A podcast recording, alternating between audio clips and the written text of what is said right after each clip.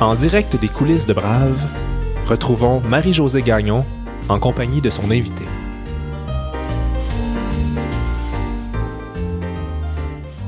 Nous sommes le 27 octobre 2020 et je reçois dans le studio de Brave Danielle Dano, la fondatrice et PDG de Cardio Plein une entreprise qui organise des entraînements physiques dans les parcs. Danielle est une femme tellement persévérante. Avant de devenir la femme aguerrie qu'elle est aujourd'hui, elle a été danseuse, comédienne, vendeuse de cosmétiques à domicile. Elle a aussi fait des démonstrations culinaires dans les supermarchés et à un moment donné, elle a recouru à l'aide sociale. Découvrez avec moi le parcours en montagne russe de Daniel Dano.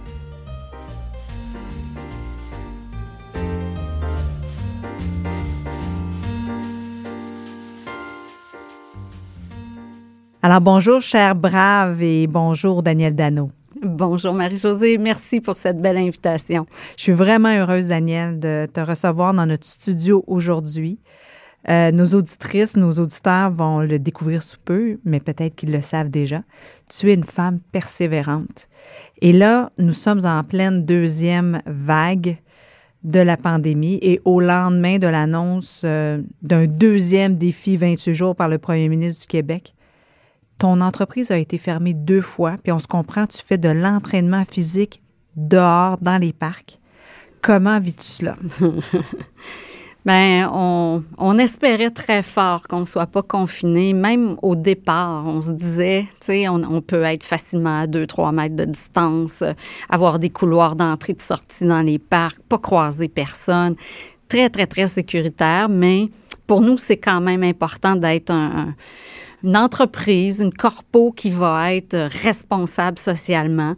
Donc, euh, on va suivre toujours les recommandations. Donc, oui, on a été fermé du 17 mars jusqu'au 8 juin. Euh, j'ai été proche de, je dirais, à deux semaines de fermer les portes définitivement à ce moment-là.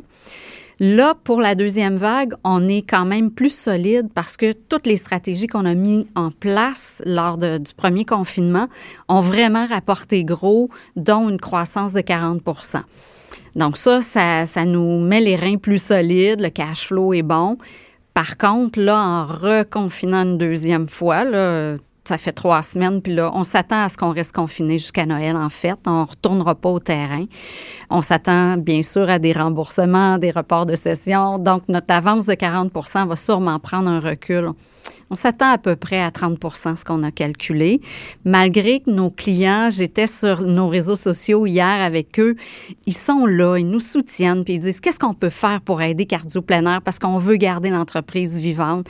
Mais on disait, on s'en va en Zoom, en entraînement en Zoom, avec un, tarif vraiment euh, concurrentiel, puis des plages illimitées. Puis les gens ont dit, je vais être au rendez-vous, je vais être là. Fait que c'est super touchant de voir le lien qu'on a avec tous nos participants à travers le Québec. Wow. Écoute, ton entreprise dans les derniers six mois a passé de d'une potentielle fermeture après 20 ans d'existence à une croissance comme jamais tu as vu. Donc, euh, il faut avoir les reins solides, il faut être persévérant, puis il faut avoir, euh, faut croire à sa bonne étoile aussi. Faut croire, oui, la foi.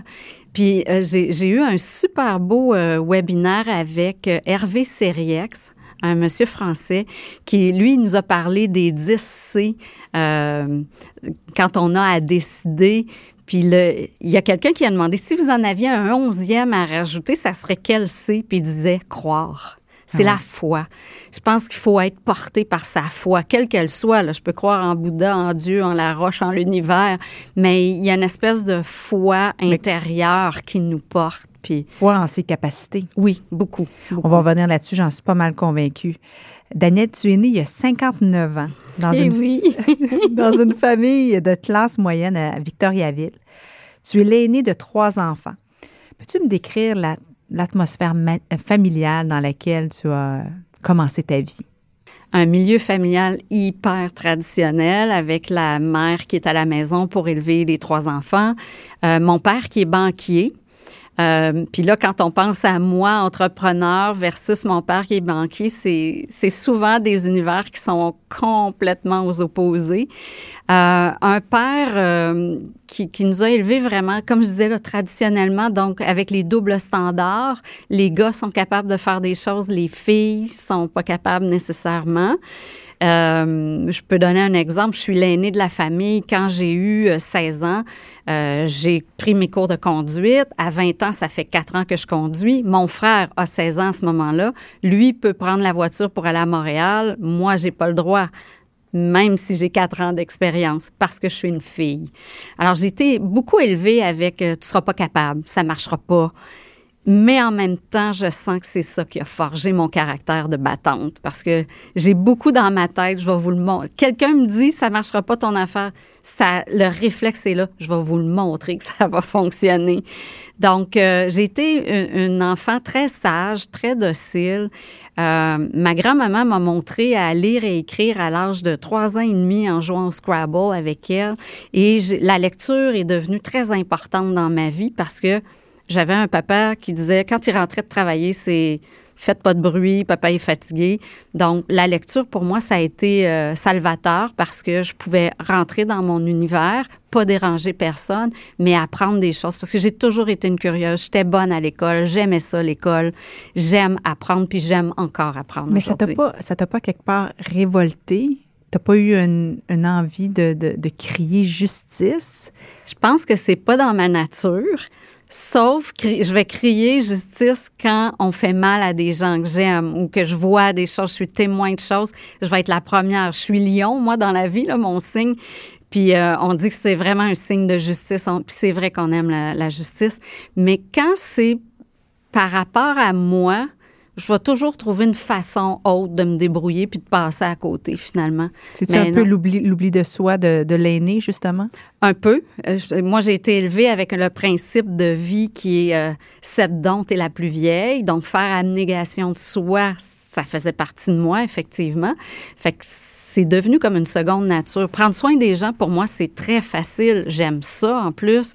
Puis euh, c'est un réflexe. Des fois, il faut que faut que je me retienne un peu, surtout en affaires où est-ce que je vais voir facilement à l'intérêt de l'autre, puis peut-être laisser tomber mon intérêt. En tout cas, j'ai été longtemps comme ça. Euh, ça s'apprend, ça se travaille euh, à coup de coach, puis il y a de gens qui, nous guident, euh, des cours qu'on peut suivre aussi. Alors aujourd'hui, je suis moins pire que ça, puis je m'entoure des bonnes personnes. Puis des fois, je vais prendre le, le recul qu'il faut maintenant dans une négociation, puis dire, OK, je vais y penser, je te reviens, je vais consulter voir mes conseillers. après ça, je suis mieux équipée pour venir répondre, pour défendre mes intérêts. C'est bon, ça, de, bien se connaître. Oui. Aussi. Tu as eu une, euh, une passion toute jeune que tu as gardée toute ta vie ou presque, euh, la danse. Oui. Euh, tu as dansé donc beaucoup, mais à l'âge de 18 ans, tes parents t'ont dit qu'ils arrêteraient de payer ta danse. Alors, qu'est-ce que ça t'a fait? Qu'est-ce que ah, tu as fait à partir de ce moment-là? Ça, ça a été dur parce que je dansais depuis l'âge de 5 ans. Puis le mouvement, pour moi, le corps, bouger dans le corps, c'est vraiment, vraiment important. Encore aujourd'hui, aller danser pour moi. Et ça, c'est une chose qui me manque avec le confinement, de pas pouvoir aller danser. Parce que j'ai encore l'énergie de mes 20 ans pour aller danser. Mais euh, mes parents, c'est ça, me payaient des cours dans des studios privés. Puis à 18 ans, ils ont fait, ben là, c'est pas ça que tu vas faire de ta vie. Fait qu'on va arrêter de payer tes cours de danse. Pour moi, c'était comme, je peux pas arrêter de danser. Je me suis tournée vers des cours qui se donnaient dans les loisirs qui sont vraiment peu chers, que j'étais en mesure de me payer à ce moment-là. Et puis, euh, c'est vraiment un drôle de hasard. La fille qui donnait les, j'allais dire les entraînements, parce que je suis cardio on parle toujours d'entraînement, mais les cours de danse, euh, était une collègue dans la troupe de danse euh, à laquelle j'ai participé pendant plusieurs années. Et puis, c'est elle qui est en avant de la classe. Elle vient me voir, elle me dit, Daniel, je viens d'avoir un, un diagnostic de pneumonie sévère. Il faut que j'arrête d'enseigner. Peux-tu prendre ma place, donner tous mes cours et monter le spectacle de fin d'année avec huit chorégraphies? J'ai 18 ans, j'ai jamais fait ça de ma vie, mais j'ai envie de relever le défi et je prends sa place, puis je me découvre un talent pour ça. Et à ce moment-là, j'avais commencé à aller au HEC Et puis, ben, j'ai, peut-être plus de 19 ans là, à ce moment-là. J'avais commencé euh, un, an, un an et demi, deux ans au HEC. Je décide de quitter le HEC, d'aller passer mes auditions au bac en danse à l'UCAM. Je suis reçue. C'était très contingenté à l'époque. Puis j'étais très fière de ça. Et euh, j'ai fait mes années euh, au bac en danse jusqu'à ce que j'ai une maladie de genou qui m'empêche de, de continuer à danser. Qu'est-ce qui t'avait fait choisir les HEC? Parce que passer des HEC à un bac en danse, c'est quand même une drôle de trajectoire. C'est une excellente question. En fait, comme ça a toujours été un peu difficile avec mon père, je voulais tellement y démontrer ma valeur, puis comme femme, comme fille, euh, je cherchais des points de, de, de rassemblement avec lui. Puis je me disais, ben lui, il est sorti du, HEC, du HEC. Fait que si je vais étudier au HEC, ça nous fera des sujets communs. On pourra discuter ensemble. Ça n'a jamais été ça parce que, encore là, dans l'esprit de mon père, une femme, ça n'a pas tellement place à son opinion. Fait que ça nous a pas rapprochés du tout, finalement. Mais euh, j'étais bonne à l'école en mathématiques, en chiffres. Fait que mes années au HEC, j'ai vraiment aimé ça. Puis euh, je suis allée en marketing et le marketing, c'est la créativité. J'ai retrouvé un peu la créativité de la danse à un autre niveau. Fait qu'aujourd'hui, quand je regarde mon parcours, HEC plus bac en danse, c'est tellement ça que la présidente de Cardio fait aujourd'hui. Je suis dans le domaine du mouvement, de l'activité physique, puis je suis gestionnaire à la fois. Fait que mon parcours, il a été vraiment en, courbe, euh, en montée et descente, mais il mène vraiment à la place où je dois virage. Oui. En virage aussi. Tout à fait. Puis je me sens sur mon X euh, totalement aujourd'hui. Des fois, ça n'a pas de sens quand ça se produit, et plus tard, on fait, on fait la, comme on dit, là, on on, remet les, points, ensemble. Oui. Et là, c'est ça. Donc, ton bac, au moment de ton bac en danse, tu te lances en affaires, ta première entreprise. Oui. Euh, à ce moment-là, quand j'ai vu que j'avais un talent pour euh, les cours de danse, les chorégraphies, tout ça, je décide de quitter les loisirs et de créer ma propre école de danse qui s'appelait, tenez-vous bien, le Studio Jazz Daniel Dano. C'était pas très original, mon affaire. Mais euh, j'ai commencé avec des élèves des loisirs qui m'ont suivi aussi, puis qui en ont parlé à d'autres. Et j'ai gardé mon école de danse jusqu'en 86, donc de 81 à 86 à peu près. Et euh, pas de notion beaucoup comme, comme entrepreneur. Oui, j'ai appris des choses à l'école, au HEC, mais pas comme entrepreneur. Puis j'avais beaucoup l'âme euh, de Mère Teresa, je disais, d'aider les gens. Puis si j'avais des élèves qui me disaient, mes parents n'ont pas d'argent pour payer mes costumes de fin d'année pour le spectacle, je pourrais pas le faire. Je disais, c'est pas grave, viens quand même, je vais te le payer. Ou quelqu'un qui disait, je reviendrai pas l'année prochaine, mes parents ont pas de sous, viens quand même, je vais te le payer. Surtout quand je voyais que les gens avaient du talent, j'avais pas envie qu'il leur arrive ce qui m'était arrivé. Tu sais, j'avais envie vraiment de contribuer, mais ça a fait que quand tu dis oui à tout le monde comme ça, viens-t'en, paye pas, ben à un moment donné, les, les argents sont pas là, la rentabilité est pas là. Fait que j'ai été obligée de fermer en, en 86. Ouais. Est-ce que tu étais. Dans quel état tu étais à ce moment-là quand tu as fermé ça? C'était, c'était un, gros, gros échec pour toi ou un c'était deuil. juste. C'était un deuil? Un deuil. L'échec, là, je pense que ça fait pas partie de mon vocabulaire. C'est drôle, hein? J'ai jamais ressenti rien dans ma vie comme un échec, mm-hmm. mais des deuils, des mm-hmm. passages. Fait que ça, je pense, j'ai toujours été forte de cette notion-là. Puis je pense que ça nous aide à passer à travers mm-hmm. les épreuves de la vie. C'était quoi l'espoir? C'était quoi la, la, suite dans ton esprit à ce moment-là? Bien, je pense que je, suis toujours curieuse de voir ce qui va se passer après. Puis dans les années 80 est arrivée la mode de, la danse aérobie euh, qui a été euh, promue par Jane Fonda beaucoup. Et puis là, j'ai, je me suis dit, OK, si je peux plus danser, j'ai plus mon école de danse, ben je vais m'en aller en entreprise. Puis j'ai été beaucoup en milieu hospitalier puis en milieu universitaire. Mon nom a circulé là, dans, les départements de ressources humaines. Et puis, euh, je me suis vraiment des belles clientèles à ce niveau-là. Fait que ça a été une autre façon pour moi de continuer à bouger. Puis quand j'ai arrêté de danser, je me suis tournée aussi vers l'art dramatique pour être en mesure de continuer à, créer, à être sur scène, mais de façon différente. Alors là, je suis allée euh, avec des, des professeurs privés comme Gaétan Labrèche, Nathalie Nobert, France Desjarlais. Ces gens-là sont tellement chers à mon cœur. Là, mon Dieu, j'ai beaucoup appris avec eux. Puis ça m'a même mené en 93 à une émission de télé. J'ai eu un rôle quand même assez important dans une émission de télé qui s'appelle Les Holden. Les plus jeunes ne sauront pas de quoi je parle, mais on a quand même eu 1,2 million de codes d'écoute à cette époque-là. C'est quand même du jamais vu.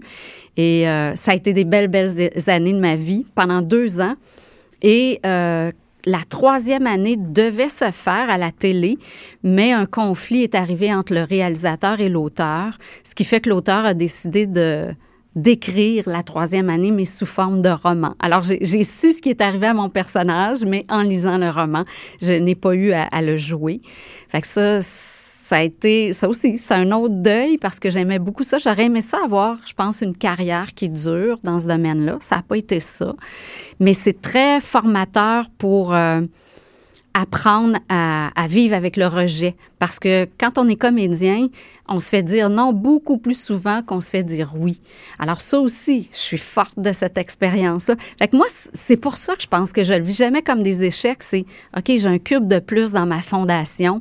Fait que je suis juste plus solide avec ça. Elle est toute jeune et déjà, elle a dû fermer sa première entreprise. Maintenant, c'est sa carrière de comédienne qui finit abruptement on se dit c'est assez, mais non. Écoutez la suite. Puis quand l'émission s'est arrêtée, j'avais quitté euh, mes contrats en, Aérobie pour me dédier à la télé. J'ai pas nécessairement fait attention à l'argent que j'ai gagné. Puis c'était pas tant que ça non plus. Là. On pense que les la majorité des comédiens font beaucoup de sous, c'est une minorité. Et puis j'ai pas mis d'argent de côté, ou en tout cas le peu que j'avais, je, je vivotais avec, ce qui fait qu'en 95, je me suis retrouvée sur l'aide sociale. Wow. Ça, ça c'est dur pour l'ego je l'ai pas vécu comme un échec, mais mon ego a vraiment été euh, Il me semble que ça te ressemble pas, se retrouver sur l'aide sociale. Il me semble que Daniel Dano, elle va trouver une solution. Pourquoi, ben, pourquoi tu n'as pas trouvé une solution à cette époque-là, sauf le bien-être social? En fait, c'est par après que j'ai découvert que j'avais des croyances qui nuisaient à ma, ma, prospérité. Parce que, je vais donner un exemple bien concret. Je faisais, par exemple, 1500 dollars dans la semaine qui arrivait, le moteur de ma voiture était capote. On devine combien ça coûtait, c'était 1500. Fait qu'il y avait, j'avais de la misère avec l'argent. J'avais de la misère à, je sais pas ce qui se passait. Je l'ai découvert en 99 qui, parce que là, je me suis mise, euh, j'ai été sur le bien-être social juste six mois. Hein. J'ai mm-hmm. pas été là longtemps. Euh, je me suis mise à, vendre des produits de santé et de beauté en marketing de réseau pour me sortir de là. Puis j'avais dit à mon agent, je sais qu'il s'appelle Régent, son nom de famille, je m'en souviens plus parce que ça fait longtemps, mais je lui disais, permettez-moi de faire autre chose en même temps que je reçois mon aide sociale, je vous jure que je resterai pas là longtemps. Puis effectivement, c'est ça qui est arrivé. Mais après ça, j'ai été Mickey Mouse dans un fashion show pour enfants parce que je rentrais dans le costume à 5 pieds 2. je suis pas très grande. Euh, j'ai fait euh, la madame qui présente les produits dans les allées, dans les épiceries. Voulez-vous goûter? Il y a rien que j'ai pas fait pour essayer de vivoter. Puis c'est jamais très payant, ces choses-là. J'ai écrit un livre pendant ce temps-là. Oui, tu as raison, je suis quelqu'un qui est travaillant. Tu sais, ça, ça se pouvait pas qu'il se passe rien, mais je travaillais vraiment beaucoup, mais pas beaucoup de résultats financiers en bout de ligne. En 99, là, je suis arrivée vraiment en épuisement. L'écriture du livre, faire un paquet de petites babioles, récupérer des, des entraînements aussi que je donnais en entreprise tranquillement. C'était fou. Là. Je, je, travaillais beaucoup sans faire d'argent nécessairement. Et ce burn-out-là, pour moi, je le vois vraiment comme une lumière qui est descendue sur moi. Les gens parlent souvent de noirceur quand ils parlent de, de burn-out. Oui, c'est vrai qu'il y a de la noirceur, mais en même temps, ça a mis en éclairage des choses qui fonctionnaient pas à l'intérieur de moi. Puis il y a deux livres qui ont été vraiment euh, prédominants dans ma vie. Il y a eu Think and Grow Rich de Napoléon Hill. Mm. Euh, je pense qu'en français, c'est Réfléchissez et mm-hmm. devenez riche. Mm-hmm. Et celui encore plus important, celui de Julia Cameron, qui est Libérer votre créativité où elle nous fait faire à toutes les semaines. Normalement, ça prend 12 semaines de faire ce livre-là. Il y a 12 chapitres. Ça m'a pris 9 mois à le faire. Il y a des chapitres, j'arrivais pas à faire les exercices, mais dont un exercice sur la prospérité. Et puis, finalement, j'ai découvert une croyance qui était vraiment ancrée en moi. Et ça, j'y crois beaucoup. Des fois, on est notre pire ennemi dans la vie. J'avais la croyance que pour être une vraie artiste, moi, je, hein, je suis une artiste, je, je, suis une danseuse, je suis une comédienne. À ce moment-là, c'est ça qui est ancré en moi. Ben, une vraie artiste pure, ça crève de faim. Mm. Ça peut pas être mercantile, ça peut pas être commercial. Et ça, je savais pas ça. C'est vraiment en faisant un travail intérieur, une introspection, que c'est venu à moi. Et là, je me suis donné comme défi d'écrire dix mille fois la même phrase positive. Et quand je donne mes conférences en, milieu des affaires, j'apporte mes cahiers. Personne ne me croit sinon. J'ai écrit dix mille fois, tout me réussit et je reçois une abondance illimitée. Et avec Napoléon Hill aussi qui dit quand vous allez avoir fini de lire ce livre-là, votre vie va avoir changé. Mais neuf mois plus tard, je suis allée au congrès d'exercice CanFit Pro à Toronto et c'est là qu'a germé les, les, les, les pas germé l'idée de cardio-plein mais en tout cas, il y a quelque chose qui est en train de se placer. Deux choses qui ont été prédominantes. La première, le ministre de la Santé inaugure le congrès. On est 5000 professionnels de l'exercice, puis il nous dit J'aimerais que vous trouviez des nouvelles façons de motiver les Canadiens et Canadiennes à faire de l'exercice physique. Il y avait des objectifs bien précis en termes d'augmentation d'activité physique. Fait que c'était resté dans ma tête. Et je vais à un atelier où là, je travaille avec les bandes élastiques. C'était la première fois de ma vie. Toute ma vie, ça fait 20 ans que j'entraîne à ce moment-là, que je suis dans l'entraînement ou l'activité physique. Et j'avais toujours travaillé avec les poids et haltères. Donc, je reviens de Toronto, six heures de route dans ma voiture. Je m'en vais me dégourdir les jambes dans le parc Michel Chartrand qui était près de chez moi à Longueuil. Et c'est en voyant les infrastructures du parc, table de pique-nique, banc de parc, les arbres, les poteaux, que là, je dis toujours que le Saint-Esprit m'est descendu dessus. Puis je me dis, mais mon Dieu, tout ce que je fais en salle fermée depuis 20 ans, je peux le reproduire dans les sentiers du parc. Et à l'aide de ma bande élastique puis des infrastructures, je peux reproduire carrément une salle de musculation. Et je suis j'ai couru chez moi, j'ai écrit une première structure, puis regardé comment est-ce que j'allais faire ça. Puis il faut se remettre en contexte. Il y a 20 ans, là, ça n'existait pas de faire de l'entraînement de groupe dans les parcs. Tu l'as inventé. Je l'ai vraiment inventé. Dis-moi, entre les 10 000 phrases que tu as écrites et cette idée-là, ce flash-là, combien de temps s'est écoulé? Pas de temps. Pas de temps. Euh, je pourrais deux, trois mois peut-être? Seulement. après ma, ma 10 000 que j'ai écrit, là? Ouais. J'aimerais, ça revenir sur le burn-out. Bon, il y a eu deux livres. Tu penses que c'est ces deux livres-là qui t'ont sorti du burn-out ou c'est autre chose? Bien, l'introspection que j'ai faite grâce à ces livres-là, tu sais, comme Julia Cameron te fait écrire tes pages du matin. C'est trois pages que tu écris tous les matins. Puis des fois, j'écrivais, là, je sais plus quoi écrire, je sais vraiment pas, mon Dieu, il me reste encore deux pages et demie, qu'est-ce que je vais écrire? Mais à un moment donné, ça, ça s'en va. Puis ça te permet vraiment de descendre au fond de toi. C'est fou tout ce que j'ai découvert sur moi. J'ai découvert que je, l'avais, cette force-là, mais intérieure, mais que je l'exploitais pas. Et là, je suis vraiment en contact au quotidien avec cette force-là. Tu continues de faire cet exercice-là aujourd'hui? Je l'ai refait, euh, les pages du matin, trois pages, là, puis refaire tout le livre de Julia Cameron. C'est le fun que tu me poses la question. Je l'ai refait en, en confinement, euh, juin, juillet et août. Et euh, ça m'a je pense que ça, ça m'a permis de passer à travers le, confinement. En fait, je dis, c'est mai, juin, juillet que j'ai fait l'exercice. Dis-moi, est-ce que pendant ton burn-out ou justement après ton burn-out, tu as pris une décision fondamentale par rapport à toi? Parce que généralement, quand on fait un burn-out, ce qu'on entend, c'est je prends la décision de, par exemple, prendre soin de moi ou euh, je prends la décision de ralentir. Toi, tu t'es lancé en affaires. Fait que peux-tu me dire c'est ce qui n'est pas un parcours classique après un burn-out. Dis-moi, qu'est-ce que tu t'es dit? Ça a été quoi la décision que tu as prise? Ben, un, je me suis dit, plus jamais je vais manquer d'argent, plus jamais je vais être pauvre. Ça, je l'avais, cette conviction-là, puis je vais tout faire pour. Puis je vais apprendre à dire non.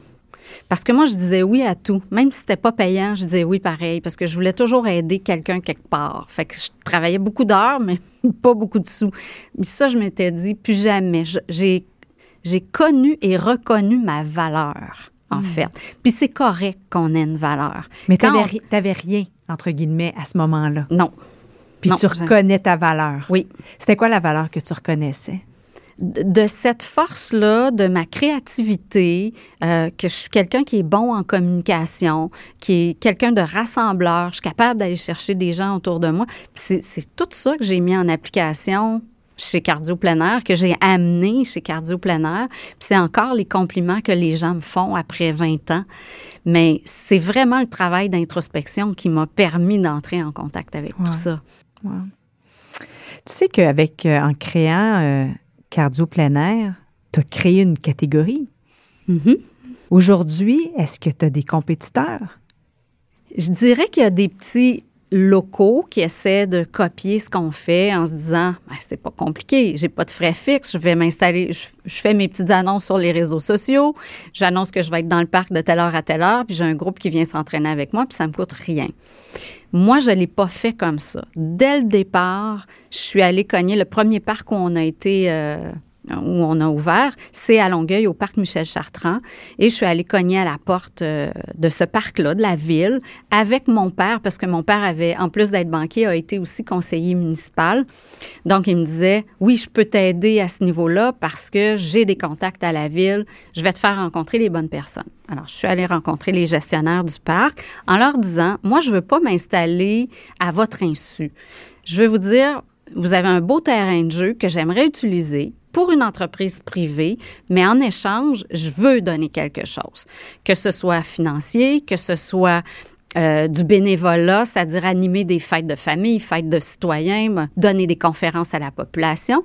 Puis ça a fonctionné, ça a bien marché.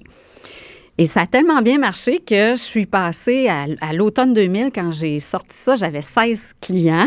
j'ai fait deux petits groupes de 8. Après ça, à l'hiver 2001, ils sont devenus 45 pour devenir 90 au printemps. Là, je me suis dit, oh, il y a quelque chose de plus grand que je pensais.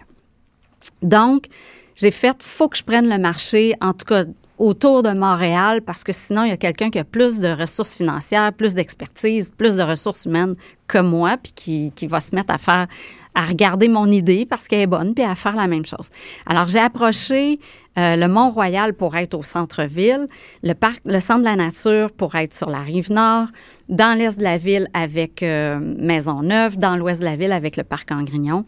Et puis, c'est bien drôle, j'ai une anecdote par rapport à ça parce que mon père, quand je lui ai dit, écoute, ça marche bien à Longueuil, je vais développer dans les autres villes, il me dit, ça marchera pas ton affaire, j'ai aucun contact dans ces villes-là.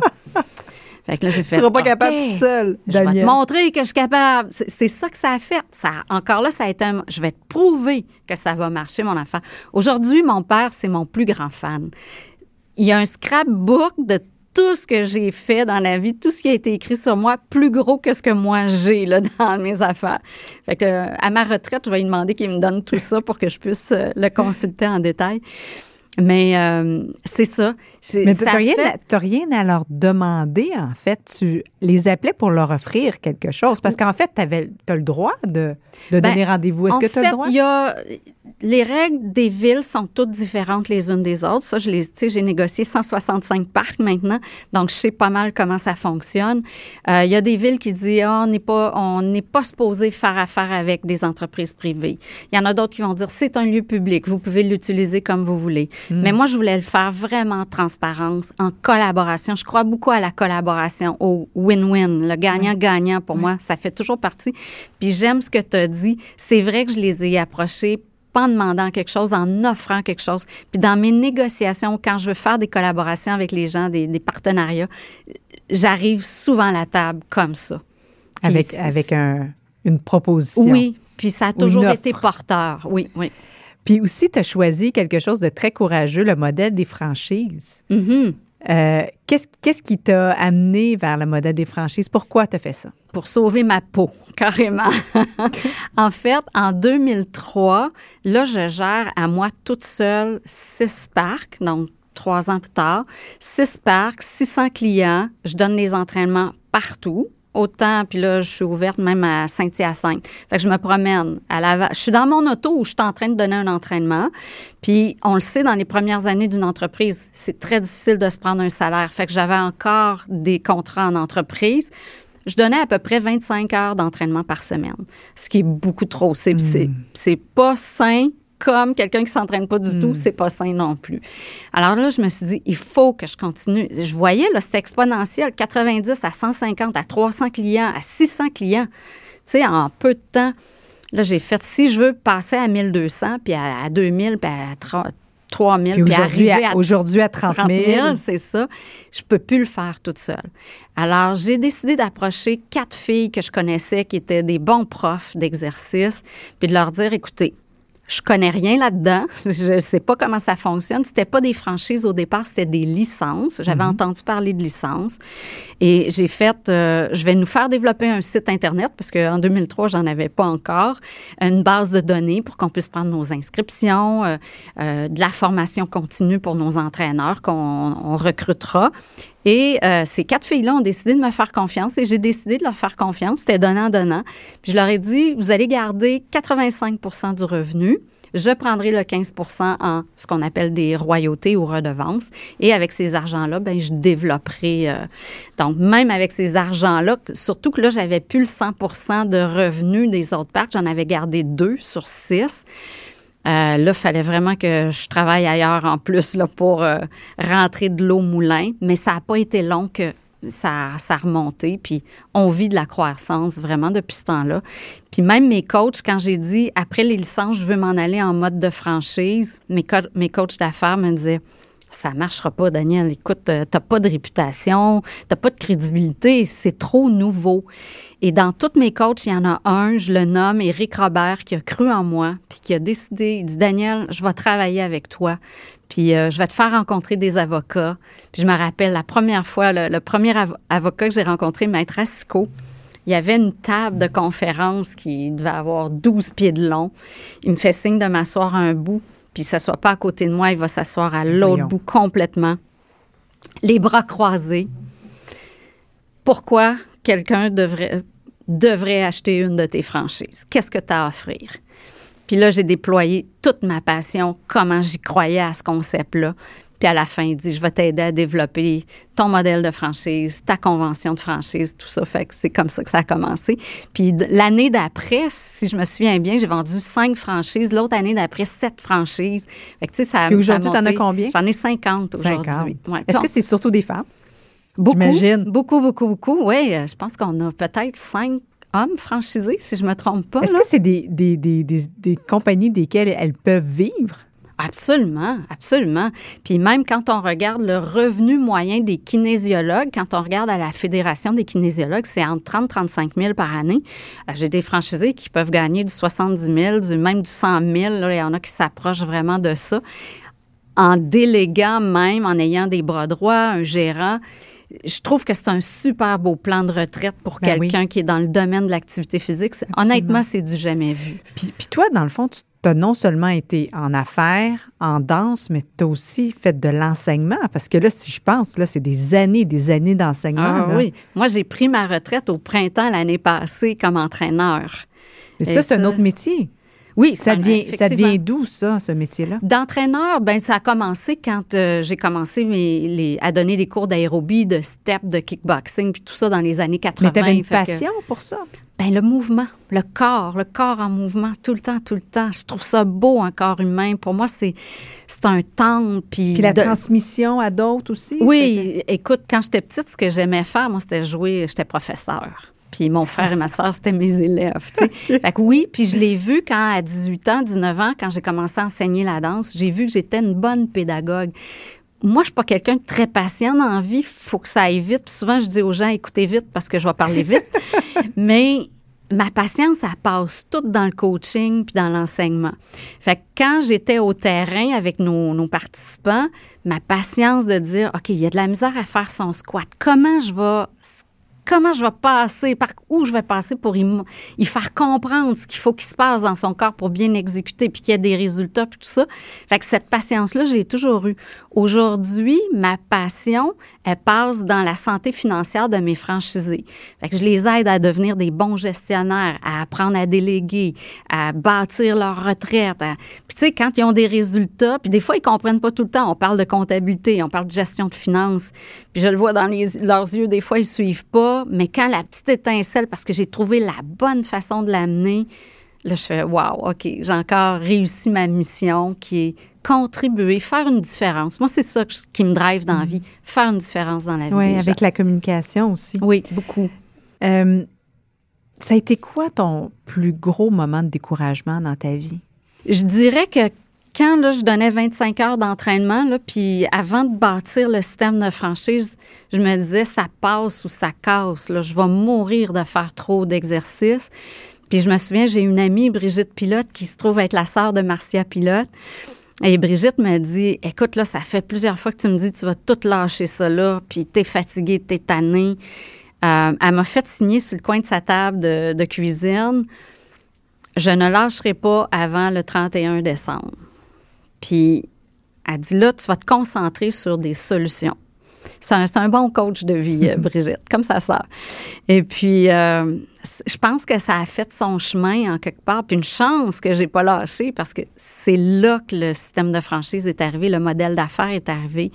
Mais oui, là, j'étais vraiment découragée.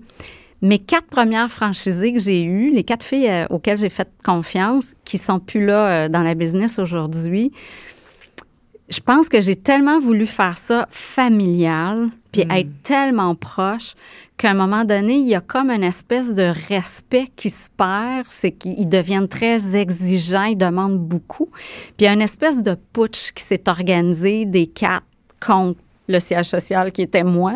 J'étais pratiquement toute seule à ce moment-là. Je pense que j'avais deux personnes avec moi dans l'entreprise euh, en 2004. Là. Euh, ça, j'ai trouvé ça très difficile, mm. l'espèce de, manque de gratitude pour. Écoute, si j'ai donné dans la vie, c'est bien assez. par rapport à toutes mes franchisées, c'est certainement à ces quatre filles-là que j'ai donné le plus dans ma mm. vie. Puis qu'on se revire contre moi, j'avais trouvé ça dur, mais je m'étais tournée vers euh, Madame Cora, de Cora Déjeuner, mm. qui a été mon mentor pendant un petit bout de temps.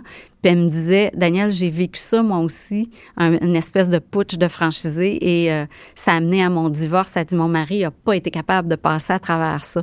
C'est éprouvant comme une peine d'amour, je dirais. Pour moi, ça a été euh, vécu comme une peine d'amour. Fait que ça, ça m'a découragée. Mais j'avais du monde autour de moi qui me disait, regarde, y a des choses à partir de ce moment-là que tu as arrêté de faire, que tu as, changé ta façon de d'être? Peut-être pas à ce moment-là, mais au fil des années, parce qu'il y a des réflexes qui sont bien durs à, hmm. changer puis à, à démanteler. Euh, moi, aider, ça sort tout seul. Hmm. j'aime ça. Même ma soeur me l'a déjà reproché. Elle dit quand j'étais petite, j'essayais d'attacher mes souliers. T'arrivais puis tu le faisais pour moi. Mais je l'aidais pas à se développer. J'ai un bon directeur des opérations qui est avec nous depuis euh, un an aussi. Puis je le regarde aller, il est beaucoup plus jeune que moi, je pourrais être sa mère. puis je le regarde aller, puis il aide vraiment les gens à se développer justement en ne répondant pas aux questions, mais en posant les bonnes questions pour qu'ils trouvent leur solution. Fait ça, il est meilleur que moi là-dedans. J'apprends à son contact aussi. Euh, c'est des choses que j'ai mis un peu. Mm. Euh, en place là, au fur et à mesure des années, mais euh, je ne suis pas la meilleure là-dedans, mettons.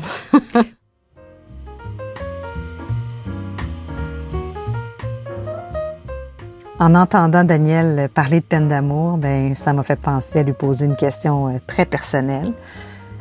Écoutez bien ce qu'elle me dit et si jamais vous avez des idées, ben passez le mot.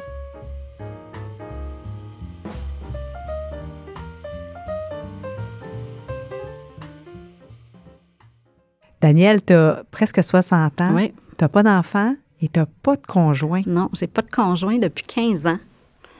Ça fait longtemps. Est-ce que c'est voulu? Non, pas du tout. Euh, il y a en 97, j'ai vécu vraiment une peine d'amour où j'ai vraiment le sentiment que j'avais rencontré mon âme sœur. Puis c'était une relation euh, à, distance, fait que c'était pas c'était pas évident. Quelqu'un qui vivait qui est parti du froid pour aller vivre à la chaleur, qui serait pas venu vivre au froid chez nous. Euh, puis moi, à ce moment-là, j'avais pas le goût de m'éloigner de mon clan. Même si je vois pas beaucoup ma famille, mes amis sont très importants pour moi. Euh, je ne suis pas capable de m'exiler. Puis j'ai beaucoup d'admiration envers les gens qui sont capables de s'exiler puis s'en venir ailleurs. Euh, j'ai des amis français là, qui ont fait ça mm. pendant 20-25 ans. Euh, je les admire beaucoup. Mais moi, j'ai pas été capable de faire ça. C'est ce qui a mis fin à la relation. Fait que c'était pas c'était pas parce qu'on s'aimait plus. Fait que ça a été une grosse, grosse peine d'amour de plus l'avoir dans ma vie. Je pense que lui aussi, il l'a vécu comme ça.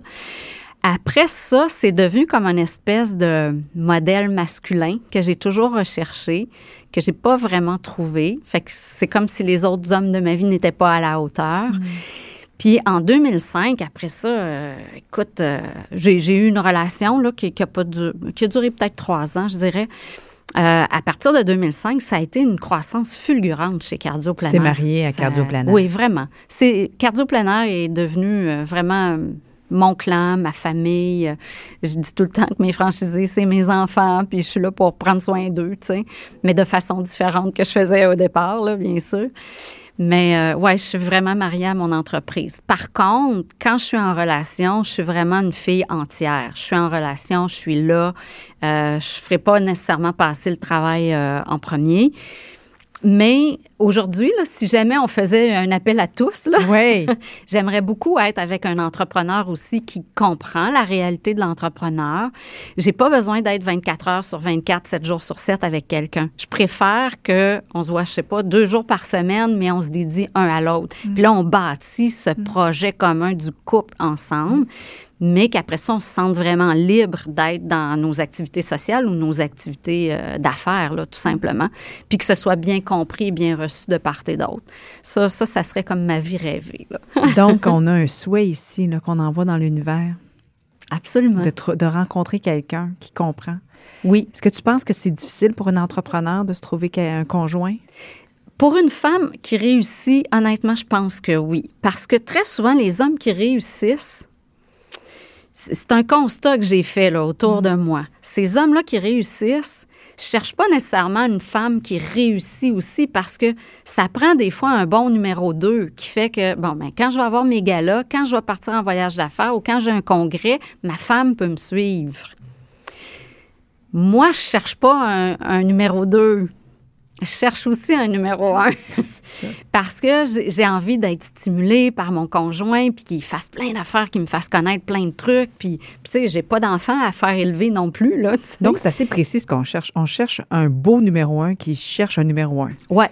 C'est en plein ça. C'est précis. Ou est-ce qu'on. Qu une espèce de power couple, là. Oui, oui. Qui drive dans la vie. pourquoi qui, pas? Qui, est stimulé. c'est en 2020, ça, qu'on trouve ben, ça? Moi, écoute, mon objectif de vie, moi, je me donne toujours deux objectifs, personnel et professionnel. En janvier, pendant le temps des fêtes, je fais mon bilan de l'année d'avant. Je relis tous mes journaux que j'ai écrits dans l'année. Je regarde comment j'ai évolué, qu'est-ce qui s'est passé. Puis là, je fixe mes objectifs pour l'année qui vient. Et puis, je m'étais dit, professionnel, cette année 2020, je fais rayonner l'entreprise. Puis, malgré la pandémie, j'ai fait rayonner Cardioplanner comme jamais. J'ai été dans beaucoup, beaucoup de médias. Et ça, ça a fait, ça a fait partie de notre stratégie qui nous a généré de la croissance. Fait que ça, c'était professionnel. Personnel, c'est, je trouve mon âme sœur, mon conjoint cette année. Bon, là, il reste deux mois. Écoute, t'es ta brave. Alors, il y a de bonnes chances que le message passe. Daniel, euh, tu as aussi, euh, à un moment donné, euh, quand même, ça c'est en 2019, je crois, eu une consécration professionnelle. Pour une entrepreneur, être invité à être une dragonne, c'est quelque chose. Parle-moi-en. Quel, honneur. Vraiment, quel honneur. Puis c'est arrivé drôlement dans ma vie. Tu sais, c'est ça, j'avais rayonné, mais je savais pas que ça rayonnerait par les dragons. Et puis, c'est bien drôle parce qu'à un moment donné, quelqu'un m'avait dit dans ma business, ça te tenterait pas d'aller présenter ton projet d'affaires au dragon? Puis ça, je l'ai jamais senti. Mais d'être dragon invité, ça, ça, ça m'a allumé.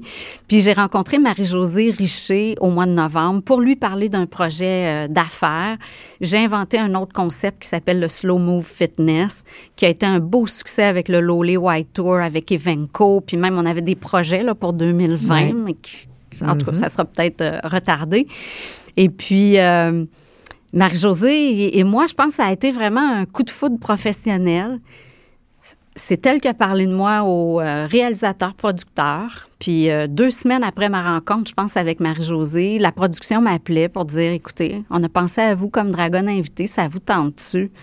My God. Tu sais, moi, je suis une artiste dans l'âme. Fait que la télé, le monde de la télé, je retrouvais. Bon, moi, j'avais travaillé à TVA. Là, j'étais à Radio-Canada, mais j'aime tellement ça, être sur un plateau. Tu sais, juste être ici avec toi dans un studio, ça, ça m'allume. Tu sais, j'aime ça. Quel beau plateau, quelle belle production. C'est une émission que tu as faite? Oui, j'ai fait une émission, puis euh, je lance le message à Benoît Léger. N'importe quand, j'y retourne quelle belle gang de dragons aussi. Je trouve qu'on a vraiment des dragons humains. Nicolas Duvernois est devenu pratiquement un ami. Euh, on fait un beau projet d'entraînement pour sa remise en forme à lui euh, qu'on met sur les réseaux sociaux. C'est vraiment Oh, cool. cool. Fait que oui, c'est vraiment une belle, belle consécration. Est-ce que tu as investi dans une entreprise? Là, on est en train de faire le due diligence parce Ouais. que la pandémie a vraiment tout euh, retardé, mais on est quatre dragons à avoir l'œil justement sur une entreprise que je suis allée visiter. J'adore cet entrepreneur. L'entreprise s'appelle Cumbia. C'est euh, un café infusé à froid. Alors, euh, puis elle a des belles visées internationales, puis on pense vraiment qu'on on peut l'amener où elle veut aller justement. Intéressant. À suivre. Euh, on a commencé l'entrevue en parlant de- du fait que tu es une persévérante et que tu es toujours challengée. Ma question pour terminer avant de passer au questionnaire brave, c'est t'es pas tannée d'être challengée? Des fois, oui, pour être honnête, mais en même temps, je pense que je trouverais la vie plate. Tu sais, même là, la pandémie. Bon, premier confinement, euh, oui. Ah, tu parlais d'un découragement tantôt. J'ai oublié que quand j'ai été obligée de donner ma maison en garantie envers les prêts euh, que le gouvernement nous faisait là, pour essayer de sauver nos entreprises. Ce printemps. Ouais, ouais. Le 5 avril. Je me rappelle encore de la date. J'ai fait une attaque de panique. Là, j'ai pleuré ma vie. Je me suis dit, c'est pas vrai. Moi qui s'est promis de ne plus jamais être pauvre, de manquer d'argent, je me suis dit, c'est pas vrai que je vais donner- redonner ma maison parce que je serai plus capable de rien payer. Ça a passé, la crise a passé, mais ça, ça a été un moment de découragement. Ouais, ça, j'ai trouvé ça difficile. Mais Mais tu t'es pas dit cette journée-là, je suis tannée. Lâchez-moi. Ouais. Encore aujourd'hui, tu sais, un réseau de franchisés, c'est un peu comme gérer une société. Euh, T'en as des critiques. C'est le réseau, il, il est pas, tu sais, la loi de Pareto là, 80-20. T'as 80 qui te suivent, qui te font confiance, puis qui sont là, puis qui travaillent en équipe. T'as toujours un 20% qui te challenge, qui te remettent en question. Ça, des fois, t'as envie de dire, me semble que je fais une bonne job. Lâchez-moi un peu, tu sais. Mais ces gens-là, ils nous font avancer aussi, tu sais. C'est normal que ça soit pas parfait, que la société soit pas parfaite non plus. Ouais, moi, je pense que tu peux être encore challengée, mais il te faudrait une épaule sur laquelle poser ta tête le soir. Ça, j'aimerais beaucoup ça. C'est un très beau souhait que tu me fais. Alors, allons-y avec le questionnaire, euh, le questionnaire brave. Que fais-tu chaque jour pour te donner du courage? J'ai ma discipline du Miracle Morning qui a été écrit par euh, Al Alrod. Ça, je m'en passerai pas en français. Tout se joue avant 8 heures. Allez checker ça. Ça- puis vous m'écrirez si vous avez besoin de plus de détails. C'est quoi être brave pour toi? Pour moi, c'est foncer même si on a peur. Ça veut pas dire l'absence de peur. On a peur, on se retrousse les manches puis on y va pareil. Qu'est-ce que tu te dis pour t'encourager? Deux affaires. Il y a toujours des solutions. Puis l'autre, c'est This too shall pass. Ça va passer. Chose qu'on n'est pas capable de se dire quand on a 20 ans. Mais à 60, là, tu fais, ben oui, ça va passer. La pandémie, elle va passer. À quel moment de ta vie n'as-tu pas été brave? En amour, c'est ça. Je suis vieux jeu, je pense. Je suis pas une femme qui ose aller au devant des hommes. Alors, messieurs, vous le saurez maintenant. Quelle personne incarne le mieux le courage, à ton avis? J'ai pas le choix de parler de Monsieur Legault. Puis je vais devenir émotive parce que je sais pas comment il fait. C'est de prendre carrément des décisions pour une société dans, le- dans le brouillard, dans le désert. Il n'y a pas de précédent à s'attacher. Je trouve très courageux, très brave d'être là, jour après jour, d'être en contact avec le- la société. Est-ce que je suis toujours d'accord avec ses décisions? Non, probablement pas, mais chapeau, chapeau quand même. Il est courageux, il est tout le temps là, il est encore là. Puis j'y souhaite la santé parce que faut être fait fort pour passer à travers de ça. Et qu'as-tu envie de dire aux jeunes pour les encourager? de pas rester seul, de réseauter, d'avoir du monde autour d'eux, euh, de s'inspirer de gens qui, savent plus qu'eux, qui ont fait plus qu'eux, d'aller chercher, cogner à des portes pour avoir des mentors. Moi, presque tous les gens qui m'ont dit, Daniel, j'aimerais ça que tu sois ma mentor. Des fois, je suis pas capable de les prendre au moment où ils me veulent, mais je dis, rappelle-moi dans six mois, viens me voir. Puis j'en ai mentoré beaucoup de jeunes gens d'affaires. Puis je leur dirais, this too shall pass. Parce qu'on est beaucoup dans la panique quand on est, on est jeune, mais relativisons les choses. Sur cette parole pleine de sagesse. Merci beaucoup, Daniel Dano. Merci à toi, Marie-Josée.